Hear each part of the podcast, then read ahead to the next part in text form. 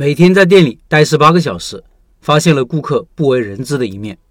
我常常把产品比作武器，打仗是需要武器的，但是有好武器就一定打胜仗吗？有好产品开店就一定成功吗？肯定不是的，因为现实中很多人有好武器不会用，产品的好没有表现出来，顾客不知道，那怎么办呢？今天米粉店潘老板会从理论的层面说说他的看法，我会最后补充一个很经典的实操案例。看完案例，我相信你会深受启发的。潘老板说，很多学员跟我讲，师傅，我店里的产品好评率很高，回头率也很多。现在我对自己的产品很自信了，但还是人少，怎么才能拓新客呢？这个问题我是第一期学员开业后问的最多的问题，因为每一个具体的商业环境都不一样，所以我在教学的过程中给的是原理和逻辑。在我看来，逻辑通了，创新就可以无处不在。学员们具体的问题统计下来，主要还是卖点、内容、定价、渠道和活动几个方面的问题。按照我的习惯，我还是先讲原理。产品如何突出卖点？问到这个问题，我们一般会想到产品的口味、原材料、工艺、特色等等，不是创新升级，就是传承正宗，这些都没错。但是我们一定要明白一个问题：决定购买的是顾客，不是我们的产品。顾客在感兴趣和购买的那一刻。一定是被某一些原因给触发了，卖点还是买点，分析买的人物心理、时间点、地点，就能找到卖点。所以，我们需要给顾客一个购买理由，可以是好吃、特色、正宗，也可以是当下折扣最低、全年最优惠等等。但有一个问题一定要明白，在什么场合说什么话，会卖货，会做人。门头上告诉别人你是干啥的，宣传海报上告诉别人你的活动，副招牌上印好看的图片，增加食欲等等。如果举一个老板脾气不好但生意很好的例子，仔细想一想，那一定是老板有绝活。这一类型的老板做人是做到了实处，也就是做人实诚，大家也是认可的。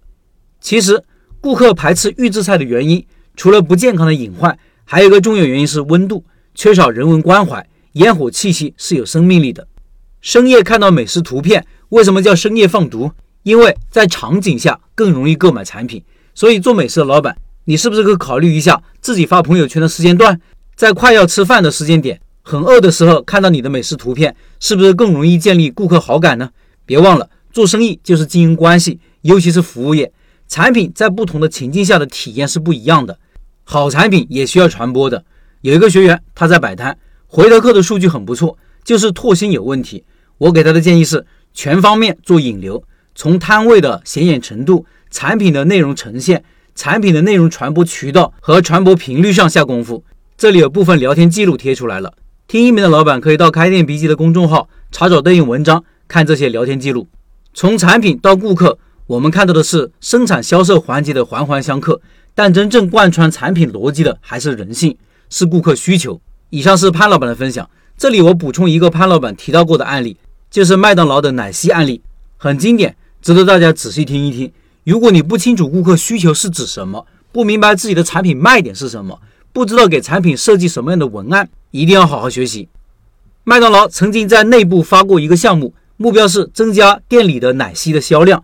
大公司做这类项目，一般的流程是这样的：先定义奶昔这个产品在市场的定位是什么，然后选出最有可能购买奶昔的人群，之后组织一些典型的客户来做各种调研和采访，比如问一些问题。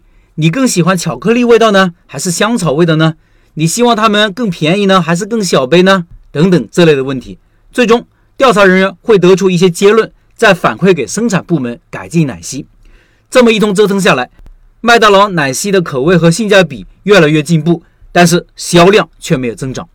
后来，麦当劳请了哈佛商学院的克里斯坦森教授来研究这个项目，看有没有一些其他的更优的解决方案。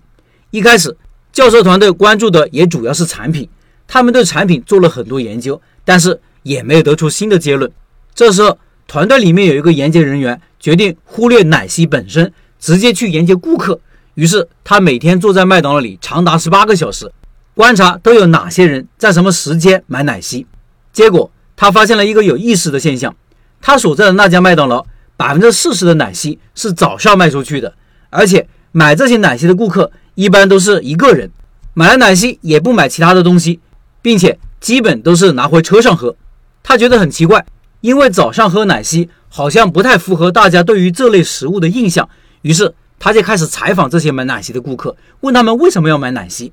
最终他们发现，这些顾客买奶昔的理由是这样的：首先，他们要开一段很长又无聊的车，一般是去公司上班或者去办事，所以想买个好吃的，在路上打发时间。其次，他们早上的时间虽然不饿，但一般等到十点到十一点左右就开始饿了，所以先提前垫垫肚子。另外还有一个特点。就是这些人一般在吃东西的时候都有一个限制，比如一般他们着急去上班，没法等太久，穿着工作服不能弄脏。再有就是大部分人因为要开车，最多只能空出一只手来。观察到这些之后，克里斯坦森提出了一个很经典的观点，他说，用户购买的并不是某一种产品或者服务，其实他们做的是雇佣你的产品和服务来完成他们某项任务。比如这个奶昔的案例。顾客最核心的任务，其实是在无聊的上班通勤的路途上，找点好玩的好吃的东西来打发时间，而且这个东西还不应该受到早上去上班那个场景的各种限制。有了这个发现之后，研究人员就继续问这些顾客，还有哪些别的产品也能完成他们这种任务呢？